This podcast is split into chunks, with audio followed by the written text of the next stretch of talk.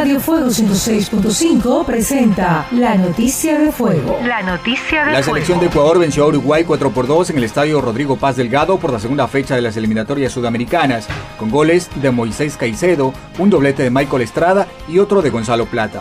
Los goles de Uruguay fueron de Luis Suárez, ambos de penal, a los 84 y 95 minutos. Ecuador fue una máquina bien aceitada a los 15 minutos.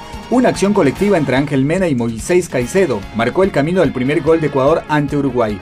El control de la pelota y las rotaciones fueron claves en el dominio ecuatoriano.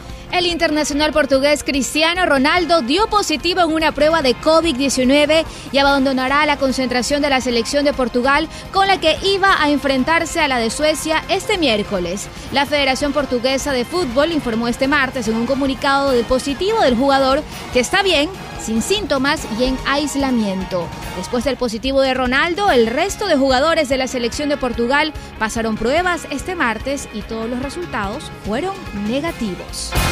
Radio Fuego 106.5 presentó la noticia de fuego. La noticia de fuego.